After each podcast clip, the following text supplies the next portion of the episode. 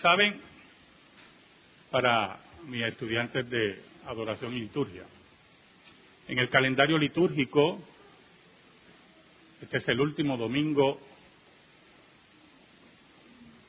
del calendario 2015-2016 y regularmente terminamos con el domingo de Cristo Rey.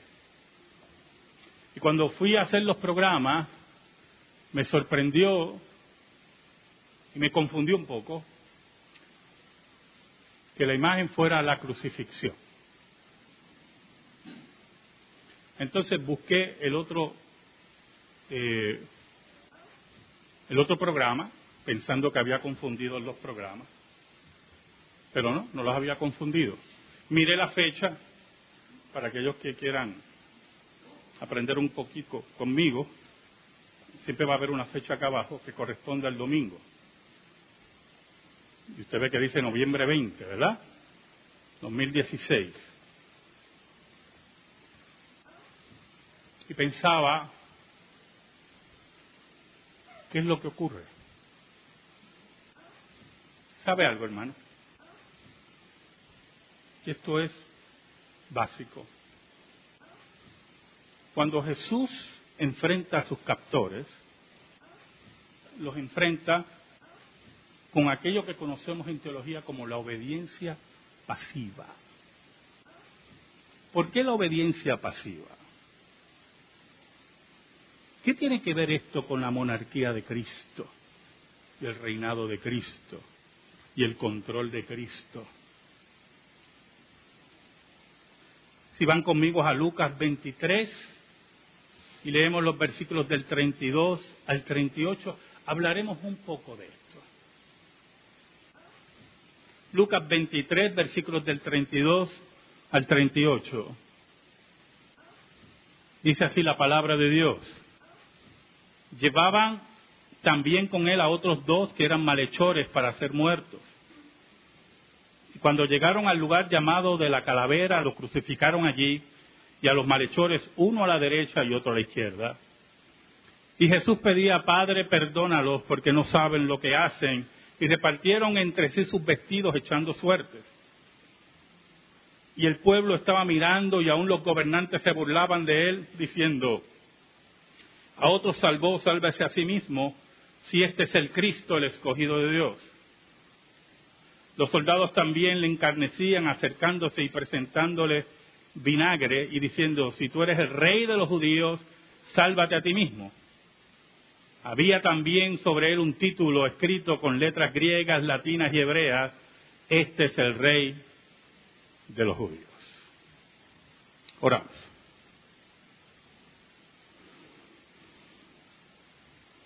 Digno eres, Señor, de toda alabanza y de toda gloria. Tus misterios son insondables ¿quién los entenderá? Yo te pido, Señor, que me des fuerza, perdones mis pecados. Y en esta hora nos escondas bajo la sombra de la cruz para que tu palabra eterna sea expuesta. Perdónanos, Señor, y ayúdanos en esta hora. En el nombre de Cristo Jesús. Amén y amén llevaban a Jesús, el proclamado rey de los judíos. Y el problema era el título, rey. En la antigüedad, un rey era aquel que estaba majestuoso, rodeado de muchos placeres, no solamente placeres de los ojos, placeres sexuales, placeres de gastar lo que fuera, Personas que para muchos eran llamados todo el tiempo por las divinidades. Personas con poder. Personas que se movían y arrasaban pueblos. Pero en este momento llevaban a uno que estaba muy lejos de esa descripción. Era todo lo opuesto a lo que se decía que era un rey. Yo quiero que conmigo meditemos en el Gólgota. Meditemos en la monarquía que nos muestra el Gólgota. Meditemos en la obediencia pasiva de Cristo. ¿Sabe, hermano? Regularmente, normalmente, si alguien va a usar violencia contra nosotros, física, normalmente nos vamos a defender. Y si el que nos ataca tiene puntos débiles, nuestra defensa va a ser certera. Por lo tanto, esa violencia que se utiliza contra nuestras personas puede ser repelida posiblemente porque somos o más fuertes o más inteligentes, más sagaces, más mañosos. Cuando estos hombres se acercan a Jesús, cuando estos hombres con violencia llevan a Jesús, hablamos de la obediencia pasiva de Cristo. Porque posiblemente físicamente Jesús no podía contra los soldados romanos. Jesús no podía contra el odio de las masas. Jesús no podía contra el odio terrible del Sanedrín. Jesús no podía posiblemente contra las conspiraciones impías de sus enemigos. Pero sí Jesús podía levantar un dedo y acabar con el Sanedrín, con el imperio romano, con los inútiles soldados que los rodeaban y, y con cada uno de los fariseos que se burlaban. Por eso hablamos de la obediencia pasiva. Porque aunque podía repeler la violencia contra él, él estaba obediente a su padre y se dirigía hacia la cruz. Aquel que había creado todo aquel que era rey sobre todas las cosas, aquel que había creado los que estaban rodeándolo, estaba allí pasivo, sin hablar, recibiendo el pecado inclemente de sus enemigos.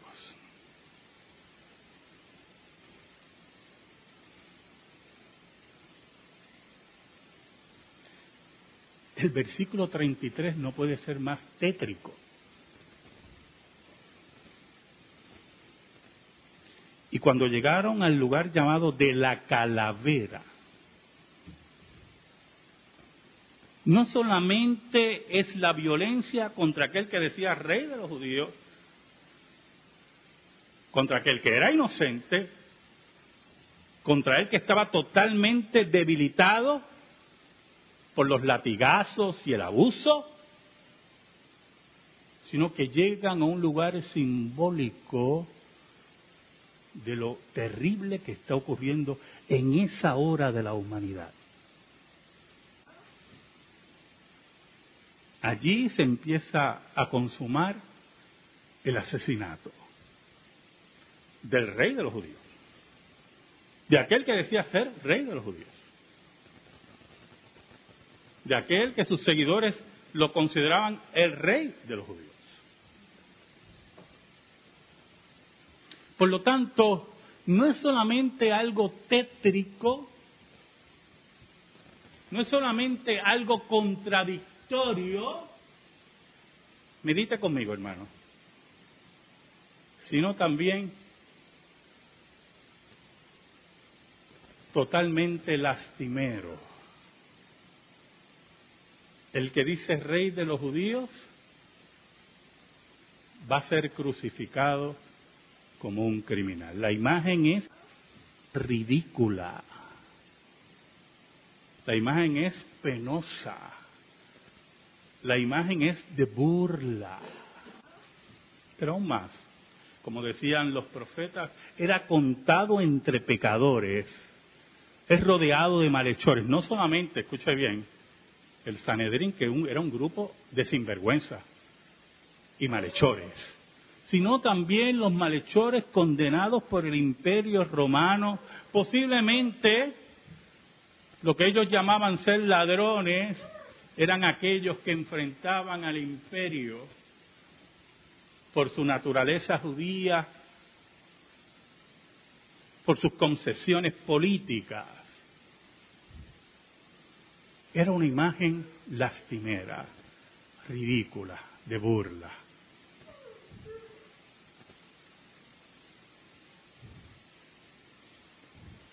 Jesús pronuncia unas palabras que conocemos muy bien, pero aquello era una fiesta, una fiesta de sangre, una fiesta de imperialismo, una fiesta de poder sobre los débiles. Por eso dice la escritura que echaban suerte con sus vestidos. Tenemos los vestidos de un rey. Hacemos lo que quiera con esos vestidos. La burla llevaba hasta actos que eran profundamente blasfemos al rey de los judíos. El versículo 35 nos habla de la burla, del pueblo que miraba y muchos se burlaban, se reían, posiblemente pronunciaban palabras impublicables.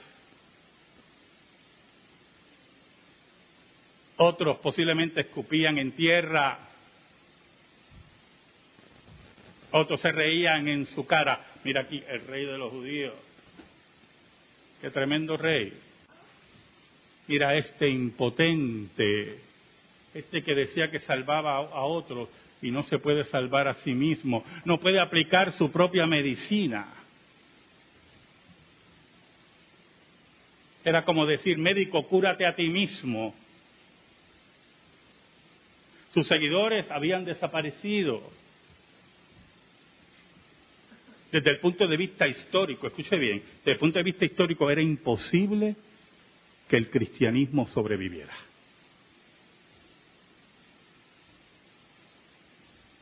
Totalmente imposible.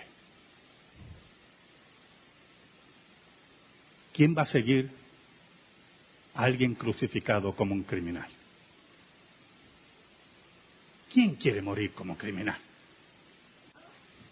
Dice el versículo 36, los soldados también le encarnecían, acercándose y presentándole vinagre.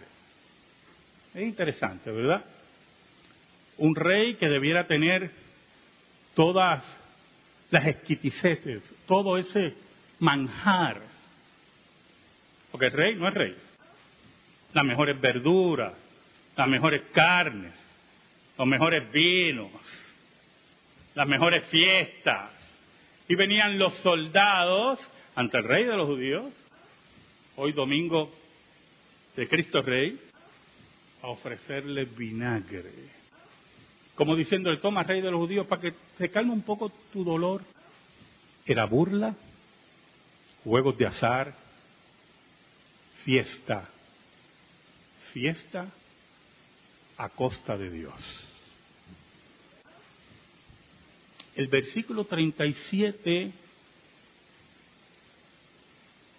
nos habla de la concepción que se tenía de un rey. Si tú eres el rey de los judíos, sálvate a ti mismo. Si tú tienes el poder de un rey, esperamos que te salves a ti mismo. Si tú tienes esa posición monárquica, debes tener ejércitos, como lo tiene el César. ¿Dónde están tus seguidores? ¿Dónde está tu ejército? ¿Dónde están las espadas? ¿Dónde están las lanzas? ¿Dónde están los carros de hierro? ¿Dónde está la disciplina militar increíble que tenía el imperio romano? ¿Dónde está? ¿Quién obedece tus órdenes en esta hora?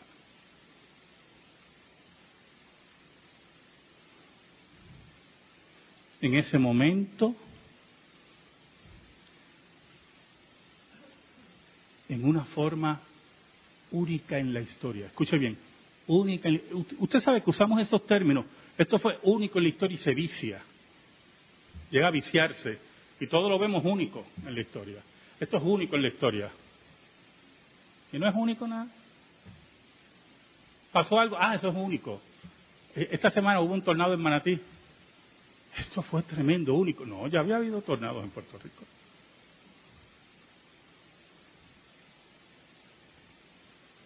Único.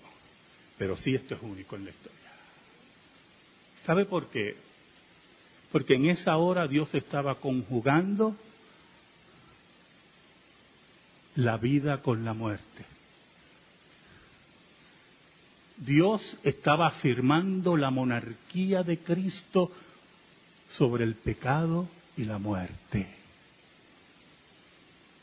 Allí estaba el rey de los judíos con todo su poder, muriendo en la cruz, Dios muriendo en la cruz, y como monarca de todas las cosas, destruyendo el pecado y la muerte. Allí estaba Dios conjugando que Satanás y su reino había sido destruido y mostrado y abochornado. La frase era equivocada. Sálvate a ti mismo. Jesús no tenía que salvarse. Jesús era la salvación. Allí estaba aquel que convertiría al imperio, escuche bien, al imperio romano lo que es ahora. Libros de historia, ruinas arqueológicas, conferencias históricas. Allí estaba aquel que en la posibilidad histórica humana era imposible que tuviera ejércitos y seguidores. Y hoy, después de dos mil años, hoy después de dos mil años, el César no le queda ni un escuadrón. Y Jesús, el rey de los judíos, tiene miles y millones dispuestos a morir por él. Allí, hermano. Medite, medite conmigo. Allí, hermano, el dolor del pecho de Dios se convierte en vida eterna para aquellos que vamos a ser coronados por nuestro Rey, para posteriormente, como dice Apocalipsis, tomaremos nuestras coronas y las pondremos a sus pies. Es el misterio que el mundo no entiende. Es la luz que los ciegos romanos no podían ver.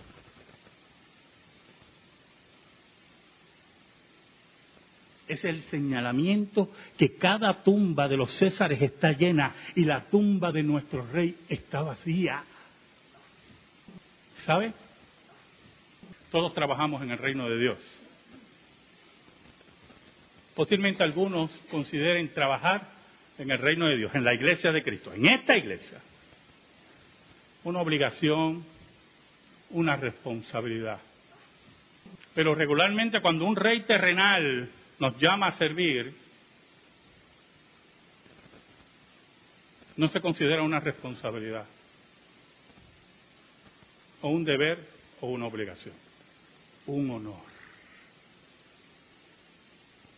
Un honor. Allí estaba aquel que tenía que ser servido sirviendo. Aquel que tenía que ser honrado salvando a los suyos. Por eso eh, el apóstol Pablo y los apóstoles no entendían algunas veces la pereza de los creyentes en servir en el reino de Dios, en servir en la iglesia de Cristo, en dar sus bienes para el reino de Dios. porque ellos habían entendido que el dolor de Dios, el dolor de Dios Padre a entregar su Hijo, se convirtió en vida eterna para los suyos. Que la monarquía de Cristo nunca fue violentada porque un grupo de criminales, sinvergüenzas y asesinos lo llevaran a la cruz. Medite conmigo, hermano. Piense.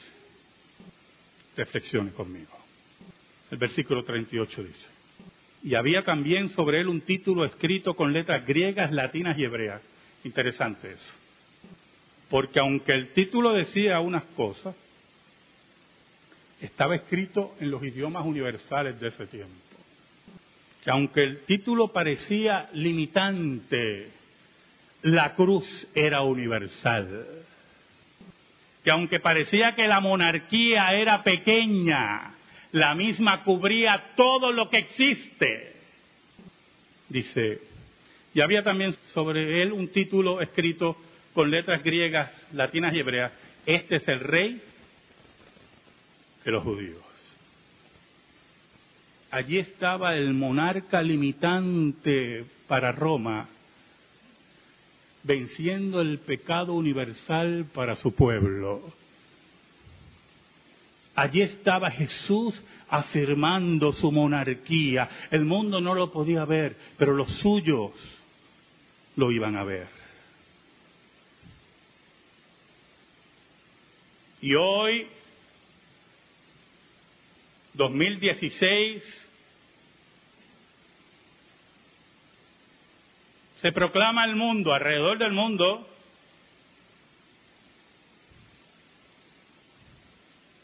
que todos sus enemigos serán puestos como estrado de sus pies.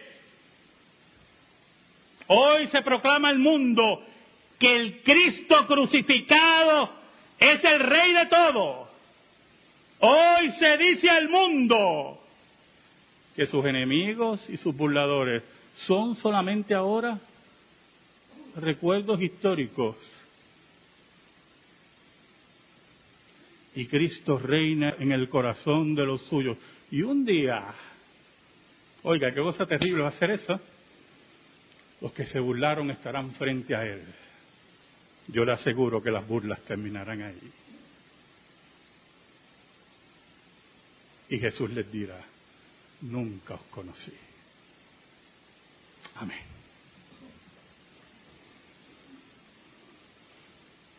Gracias te damos, Señor. Y te pedimos en esta hora, en el nombre de Cristo, que tu palabra sea sembrada en nuestra vida y en nuestro corazón. Por Cristo Jesús. Amén. Estamos en meditación, hermano.